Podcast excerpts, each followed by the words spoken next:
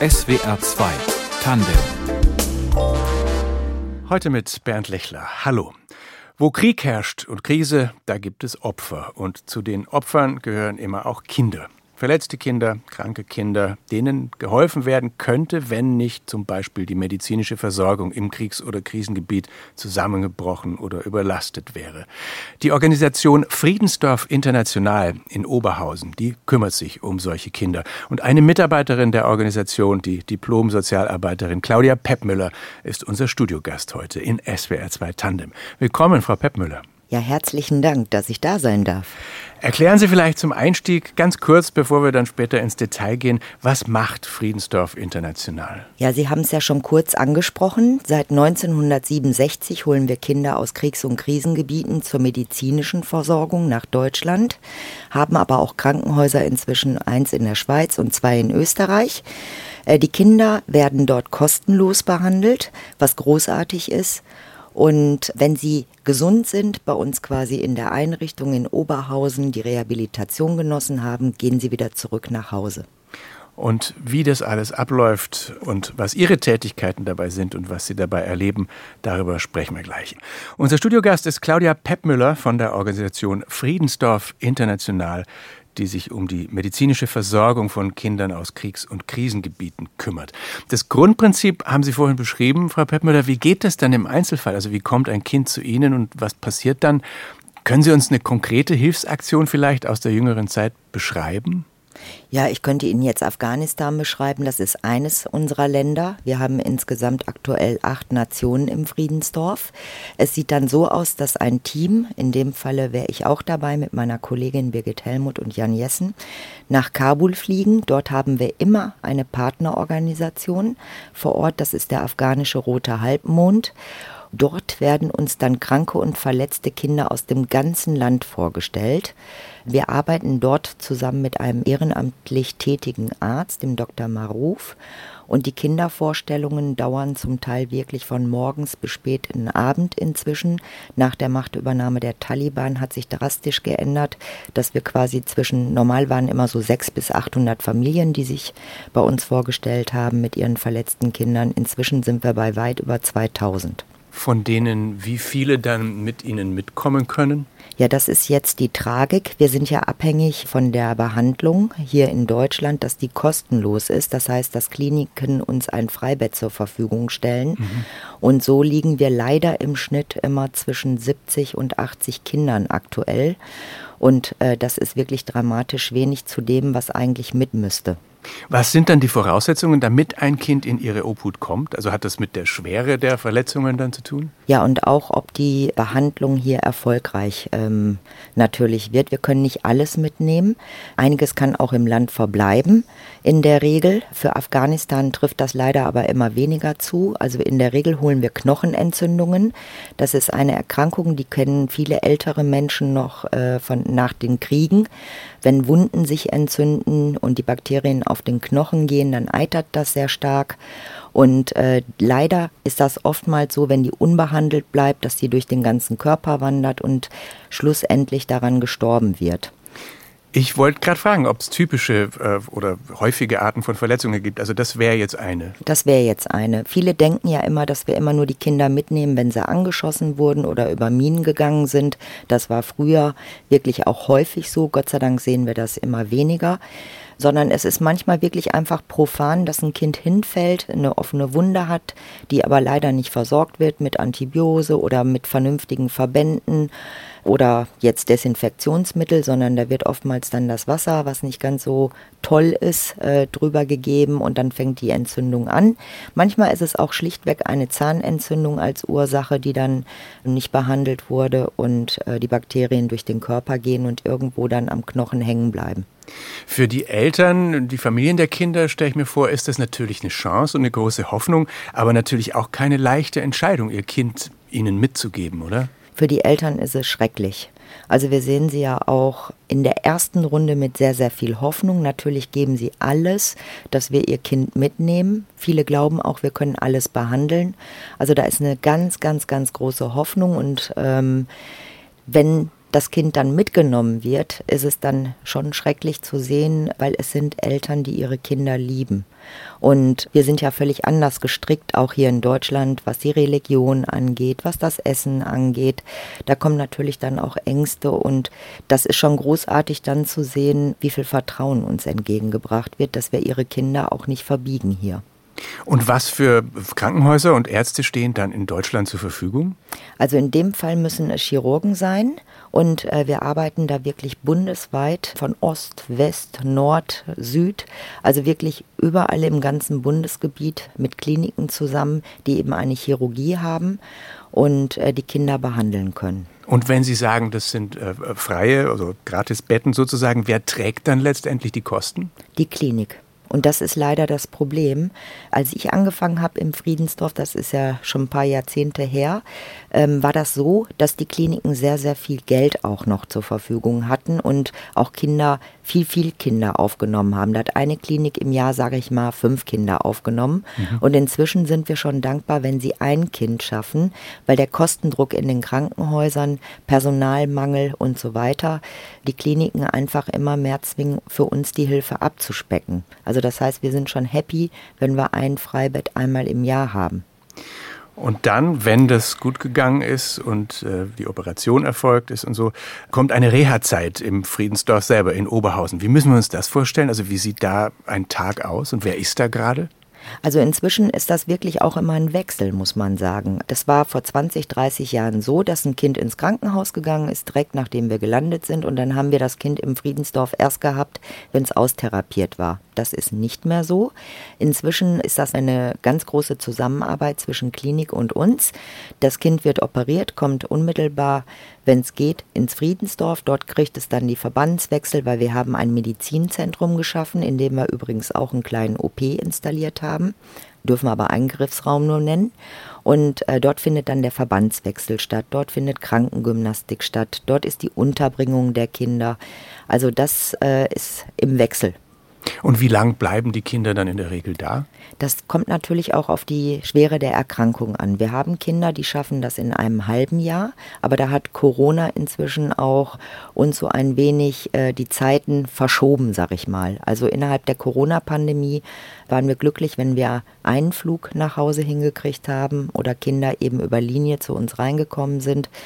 In der Regel sind es sechs Monate, es kann aber für ein Kind auch schon mal ein Jahr oder anderthalb Jahre, manchmal auch zwei Jahre werden. Also jedenfalls richtig lang in der Fremde und in dieser erstmal unbekannten Kultur, deren Sprache Sie ja auch nicht sprechen. Wie kommen die Kinder zurecht im Allgemeinen? Also Sprache ist null Problem. Also wir üben ja schon gemeinsam mit den Eltern vor Ort eine Zeichensprache ein, damit mhm. wir auch auf dem Flug, wir haben ja nicht nur, sage ich jetzt mal, Einheimische an Bord, äh, die uns dann alles übersetzen müssten. Das wäre bei 80 Kindern auch wirklich zu viel verlangt.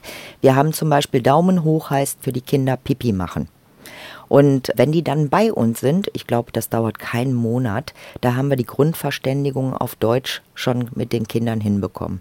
Aber Heimweh geht davon wahrscheinlich auch nicht weg. Heimweh geht nie weg. Haben Sie Kontakt zu den Eltern? Die Kontakte über die Eltern haben wir nicht, weil wir ja natürlich auch nicht der Sprache mächtig sind. Da wird man immer gefragt. In Kabul ist das immer total süß. Gib mir mal deine WhatsApp-Nummer, äh, damit wir irgendwie kommunizieren können. Das muss mir aber schon der Partner übersetzen. Bei uns ist es so, dass die Kinder selber zu den Eltern immer über Briefe Kontakt halten, wenn sie nicht mit dem nächsten Hilfsflug nach Hause kommen und wir über unsere Partner in Kontakt stehen. Der Partner informiert die Eltern, wenn es Besonderheiten gibt oder wenn das Kind nach Hause kommt. Das alles läuft über die Partnerorganisation. Was tun Sie genau heute dann beim Friedensdorf? Also was ist Ihre Jobbeschreibung sozusagen? Ja, eigentlich habe ich ja Sozialarbeit studiert und damals, 1994, stand noch ein Anerkennungsjahr an. Das hat sich ja heute alles komplett geändert. Da komme ich auch nicht mehr mit. Ne? Und ähm, ich hatte eigentlich vor, mit der Sozialarbeit weil ich auch eine andere Vita habe, also auch aus so einem Hause komme, wo man hätte mal besser nicht immer weggucken sollen.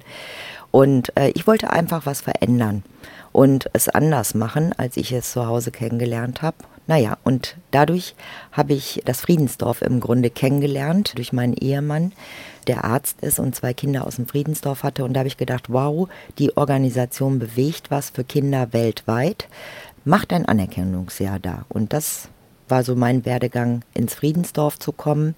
Habe alles Mögliche im Friedensdorf kennengelernt. Erstmal die Organisation rund um die Kinder in Deutschland, also wo in welches Krankenhaus kann das Kind gehen, Arztbesuche und so weiter. Und später bin ich dann in die Öffentlichkeitsarbeit gerutscht. Nun können Sie sich gerade auch vor Ort, wo Sie ja auch arbeiten, haben Sie ja vorhin erzählt, nicht um alle verletzten Kinder in den betreffenden Ländern kümmern. Sie sagten schon, das sind dann manchmal 1000, die mitwollen und Sie können aber nur 70 oder so mitnehmen. Die anderen bleiben da und die werden ja vielleicht ihre Verletzungen ohne adäquate medizinische Versorgung nicht überleben. Wie gehen Sie mit dieser Triage, die das ja fast ist, um? Es ist eine Triage ja, wir erleben es ja jetzt auch bald wieder. Wir fliegen Ende September. Es ist einfach so, dass ich es nicht ändern kann. Ich kann daran kaputt gehen, das will ich aber nicht. Ich sehe eigentlich immer den Erfolg, den wir dann doch haben in Oberhausen, wie ein Kind aufblüht. Also all das ist dann in meinem Kopf in dem Moment, weil sonst, glaube ich, dürfte ich die Arbeit auch nicht machen, wenn man selber daran kaputt geht. Haben Sie denn Momente, wo einen dieses Leid auch mal überwältigt oder was machen Sie, damit Sie das nicht mitnehmen? Heulen. Also in einer stillen Stunde bei mir zu Hause höre ich dann genau Michael Jackson oder sonstige Musik und dann fängt man auch einfach an zu weinen oder man redet drüber. Also auch das ist ganz elementar wichtig. Da sind wir ein tolles Team. Also Birgit und ich reden, äh, weil wir uns immer ein Zimmer teilen, auch sofort darüber, was einen bewegt hat und äh, wie schrecklich, dass man in dem Moment nicht mehr helfen kann, weil wir sehen, das Kind würde gar nicht den Flug überleben. Also da hilft Sprechen. Was sind die schönen Erlebnisse, die Sie motivieren? Das ist eindeutig, wenn ein Kind gesund oder genesen wieder nach Hause geht. Und wenn ich dann sehe, wie Mama und Papa schon da stehen und vor Freude weinen, wieder ihr Kind in den Arm nehmen zu können, umgekehrt das Kind auch, das ist der schönste Moment an der Arbeit und daran labt man sich auch. Das heißt, Sie bringen die Kinder dann auch wirklich persönlich wieder zurück? Genau, wir bringen die auch wieder persönlich zurück und die werden dann auch schon bei unseren Partnerorganisationen sehnsüchtig erwartet, die Kinder. Also das ist herrlich.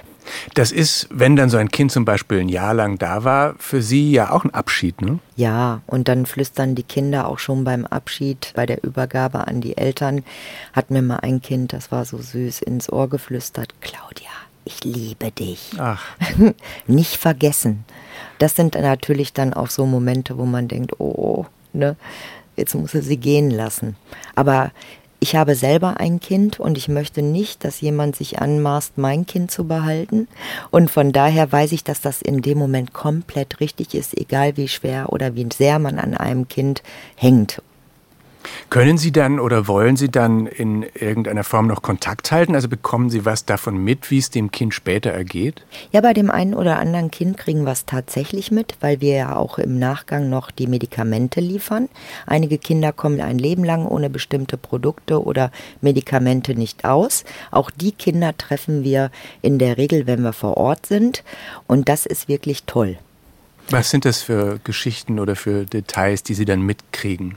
Also zum Beispiel habe ich jetzt äh, nach fast 25 Jahren, ich habe es kaum glauben können, ein Kind wiedergesehen, was kein Kind mehr ist. Hm. Sie ist inzwischen auch erwachsen und hat selber vier Kinder.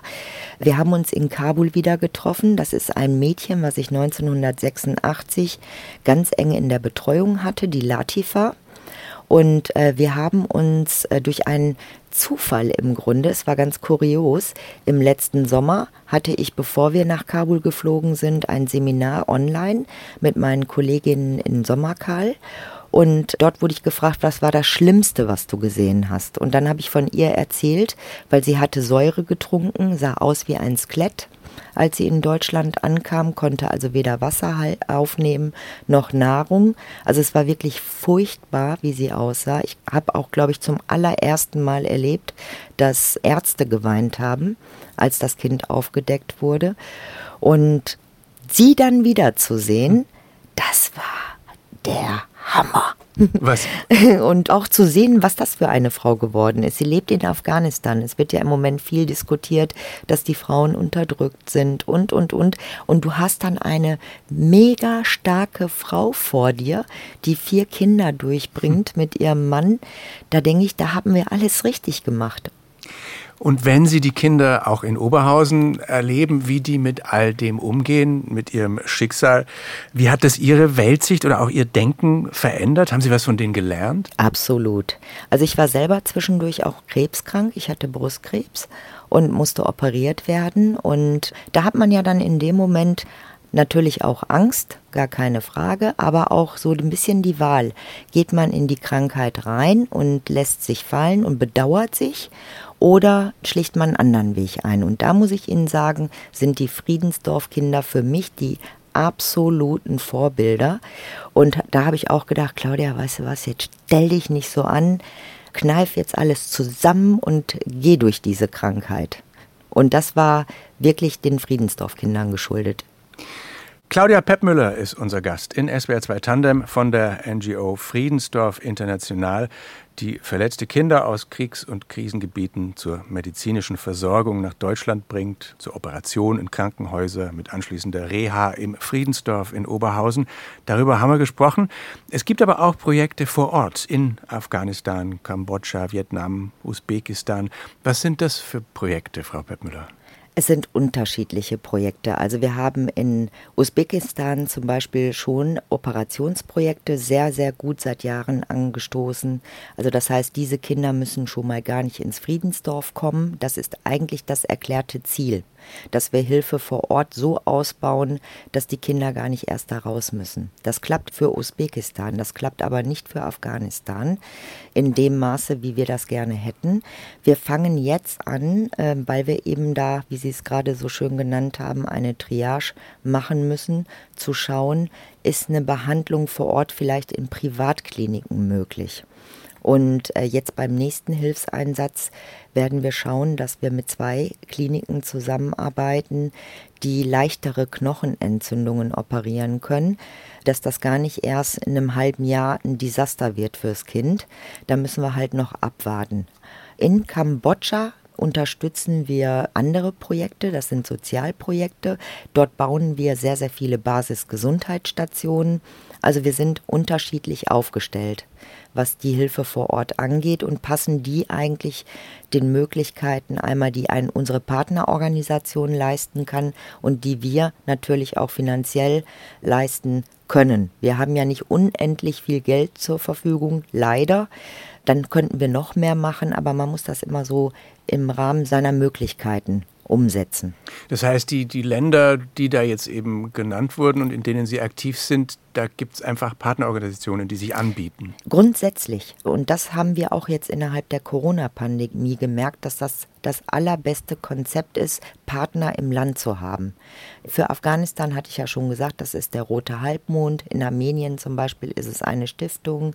In Kirgistan, in Angola haben wir von einem verstorbenen Arzt einen Verein, so kann man das nennen, Kimboleum Bemba. Also es ist unterschiedlich, aber es sind immer Menschen vor Ort, die mit uns zusammenarbeiten. In Kambodscha ist es, glaube ich, ein Projekt mit Kindern, die auf einer Mülldeponie leben. Ja, also da waren wir im November, meine Kollegin Birgit Stifter und ich. Und ich muss Ihnen sagen, also wir sehen ja wirklich viel, viel Elend, aber wenn Menschen auf der Müllhalde im Müll leben und Kinder dazwischen rumtouren, das Gesumse von den Fliegen, der Gestank, gut, der geht nach 15 Minuten, passt sich die Nase an, aber das ist schon heftig zu sehen. Sie haben jetzt äh, auch noch mehrere Länder aufgezeichnet. Von wie vielen Mitarbeitern sprechen wir denn jetzt? Denn Sie sind da ja nicht überall. Wir haben vor Ort Unterschied. Also der Rote Halbmond ist relativ groß und da arbeiten so im engen Umfeld ungefähr, würde ich mal schätzen, zehn, die auch die ganze Organisation des Saales und so weiter mitorganisieren zusammen. Dann in Kambodscha wäre es einer, inzwischen auch sein Sohn, also zwei Personen, die ganz eng mit uns zusammenarbeiten. In Angola sind es fünf, meine ich. Und ja, Das ist halt von der Größe der Organisation auch abhängig. Und Sie selber waren, haben Sie schon erzählt, jetzt gerade in Afghanistan auch viel. Sie haben auch erlebt im August 21, wie die Taliban nach dem Abzug der internationalen Truppen die Macht dort wieder übernommen haben. Wie war das? Also das war sehr spannend für uns. Wir haben ja vorher gefragt, es war ja nicht so, dass wir nicht im Vorfeld mitbekommen haben, dass da Bewegungen waren mhm. innerhalb des Landes in Richtung Taliban. Und da hat unser Partner gesagt, ach nein, ihr könnt kommen, kein Problem. Hier ist alles ruhig, kommt vorbei. Und dann sind wir gelandet im August und haben dann zu hören bekommen, oh oh, wir haben ein Problem. Die ganzen Kinder, die ganzen Familien kommen aus den Provinzen nicht raus. Die Taliban erobern eine Provinz nach der anderen. Und dann haben wir halt Kinder vor Ort gesehen in Kabul, deren Familien schon im Vorfeld aus den Provinzen geflohen sind. Die wurden uns dann vorgestellt. Und ich glaube, das waren bei diesem Einsatz maximal 100 Familien, die wir gesehen haben. Also nichts für unsere Verhältnisse. Naja, auf jeden Fall haben wir täglich beobachten können, wie wir umzingelt wurden von den Taliban. Und selbst an dem Tag, das war der Sonntag, das werde ich nie vergessen, morgens um neun hörte man Schüsse in unserem Umfeld. Und da habe ich dann noch gefragt, kann es sein, dass die Taliban jetzt hier drin sind in Kabul? Und das konnte wirklich auch unser Partner, unsere Menschen, mit denen wir ganz eng zusammenarbeiten, nicht glauben und haben gesagt, nein, nein, die sind das nicht. Da habe ich gesagt, jetzt werden sofort die Nachrichten gescheckt. Und das war dann so. Und ähm, das war schon Wahnsinn.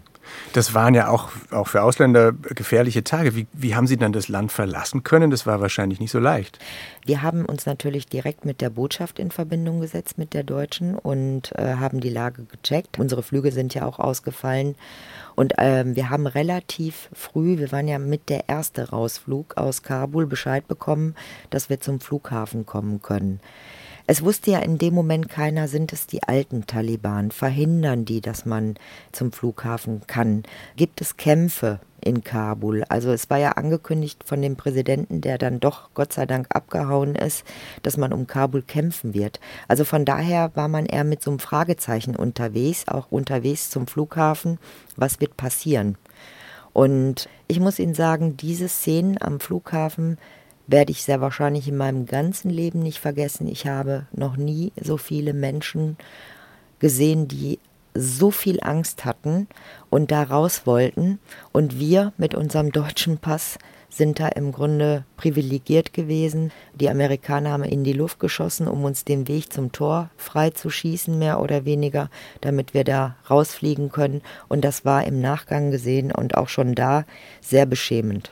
War das denn da auch so, dass die Kinder, die mit Ihnen mitgekommen sind, dass die auch alle wieder zurück wollten hinterher, gerade auch die Mädchen zum Beispiel, in diese veränderte Situation zu diesem neuen Regime? Also die Kinder, die wir ausgewählt hatten, haben wir ja erst im November abgeholt. Also für uns war im Grunde jetzt interessant, wie reagieren unsere Kinder im Friedensdorf in Oberhausen auf die Situation. Wir sind ja manchmal ein bisschen blöd. Wir haben nicht gewusst, dass die MP3-Player, die unsere größeren Kinder immer mitkriegen, in die Kliniken auch Radiofunktionen hatten. Also die waren schon voll im Bilde, was in Afghanistan mhm. passiert ist.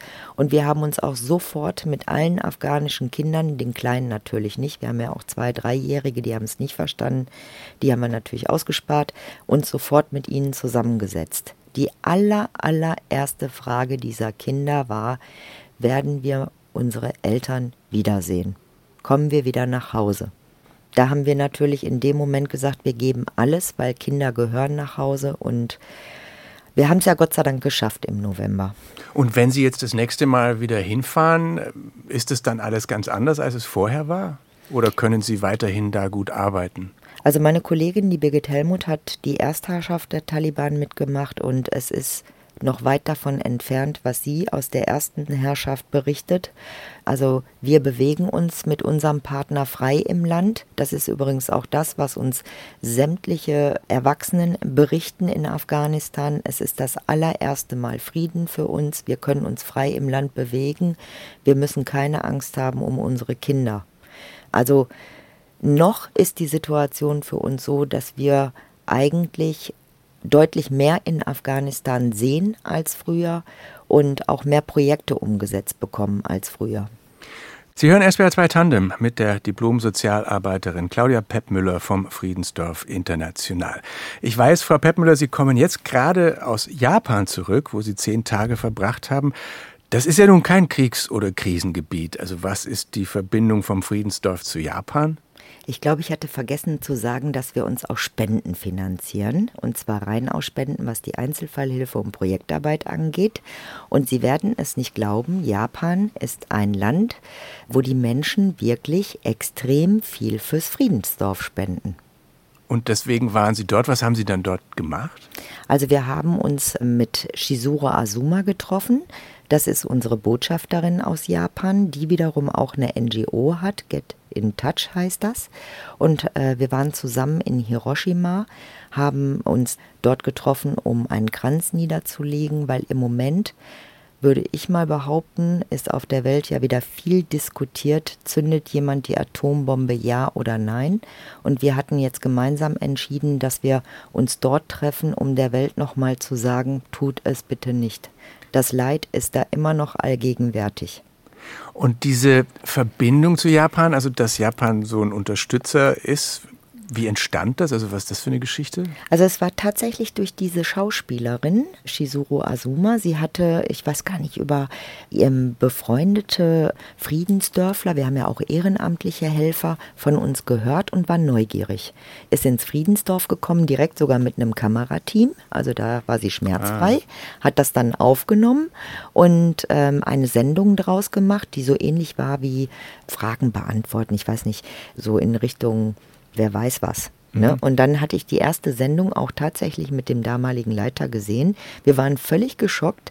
Die haben immer Beiträge gezeigt und die Besucher oder Gäste mussten dann Fragen zu uns beantworten. Und da waren sie nicht mehr in der Lage zu, weil alle geweint haben. Und das war der Moment, wo ganz viele Menschen in Japan gesagt haben, das ist toll.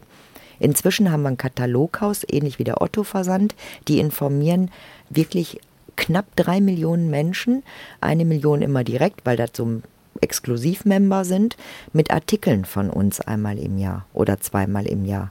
Und das ist der Wahnsinn, oder? Allerdings, was für Artikel?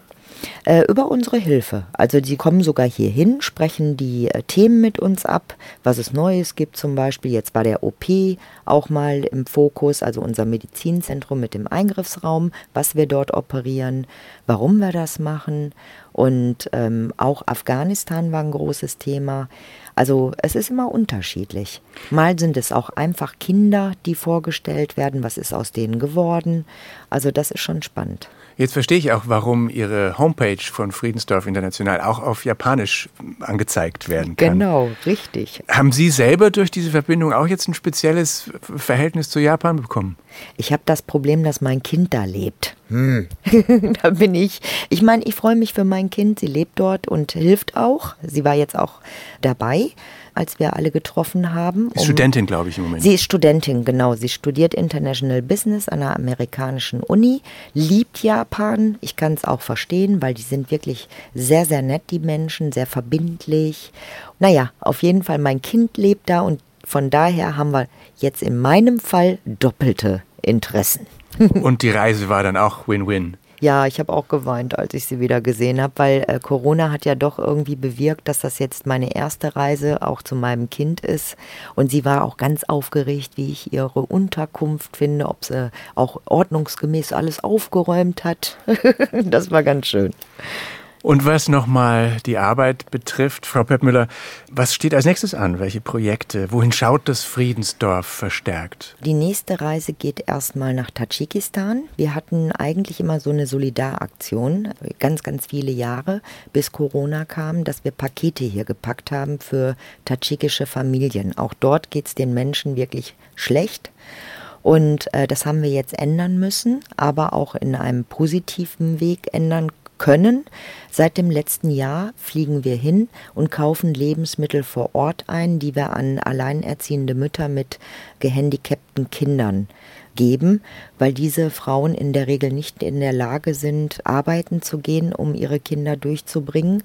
Oder an arme Familien, wo die Männer einfach aufgrund des Krieges auch in der Ukraine und ähm, der Aussagen des Präsidenten, des tadschikischen Präsidenten, nicht mehr so einfach in Russland arbeiten können, um Geld an die Familie zu geben. Also das wird jetzt das nächste sein, dass wir dort wieder hinfliegen, vor Ort einkaufen und Lebensmittel verteilen. Und danach kommt Afghanistan unmittelbar. Und Tadschikistan, da werden auch Sie dabei sein. Ja, genau. Da werde ich auf jeden Fall wieder dabei sein, weil es ist auch dort ein Partner, der sich wirklich unglaublich für die Menschen stark macht. Wir haben dort ein Projektgebäude, wo wir gerade auch die Kinder, die gehandicapt sind, zum Teil auch wirklich schwer gehandicapt sind, schulen. Da werden die Mütter geschult, weil diese Handicaps nicht verschwinden werden. Und oftmals ist es in vielen Ländern so, wenn ein Kind behindert auf die Welt kommt, dass es in die Ecke gelegt wird und das steift dann immer mehr ein. Und unsere Projektpartner zeigen den Angehörigen, wie sie dauerhaft mit dem Kind umgehen müssen. Wie lange werden Sie dann dort sein? Also wie lange dauern solche Hilfsaktionsaufenthalte dann für Sie? Also in dem Fall wäre es jetzt vom 20. bis zum 28. Ab dem 28. späten Nachmittag bin ich in Kabul und das bis zum 10. Oktober. Beim Stichwort Kriegsgebiet denken äh, wir zurzeit ja vielfach auch an, als erstes an die Ukraine. Ja. Da ist das Friedensdorf jetzt aber nicht aktiv. Nein, wir wurden sofort angefragt von allen Seiten, also von Spendern und so weiter, ob wir Kinder aufnehmen würden aus der Ukraine. Mhm. Aber das brauchen wir nicht, weil äh, sie einen anderen Aufenthaltstitel haben. Unsere Kinder haben ja den nur zur medizinischen Versorgung. Das heißt, die ganze ähm, medizinische Seite müssen wir im Zweifel selber tragen oder eben über die Freibetten. Mhm. Und das ist bei den ukrainischen Kindern nicht. Sie sind hier krankenversichert und von daher haben wir hier jetzt keine Kinder aufgenommen. Aber wir haben Flüchtlinge aufgenommen, für die wir allerdings auch Geld bekommen haben. Deswegen haben wir das auch nicht an die große Glocke gehängt. Nicht, dass jemand uns für Ukraine spendet, wir aber nicht vor Ort sind und wir eh alles schon gezahlt kriegen. Also wir brauchen das Geld eigentlich eher für die Klientel, die sonst bei uns im Friedensdorf sich aufhält.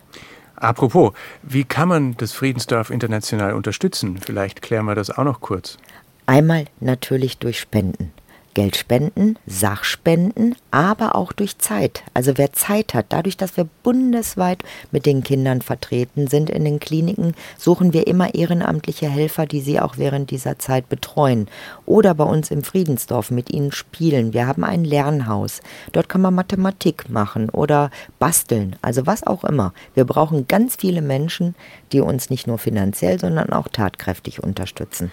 Also für Spenderinnen und Hilfsbereite hier nochmal diese Internetadresse, die ist auch leicht zu merken, friedensdorf.de. Da kann man sich über die Aktivitäten informieren und da steht eben auch, wie man spenden und sonst wie helfen kann. Das war SWR 2 Tandem mit Claudia Peppmüller. Ich danke Ihnen, dass Sie in der Sendung waren. Ich danke Ihnen, dass ich hier sein durfte.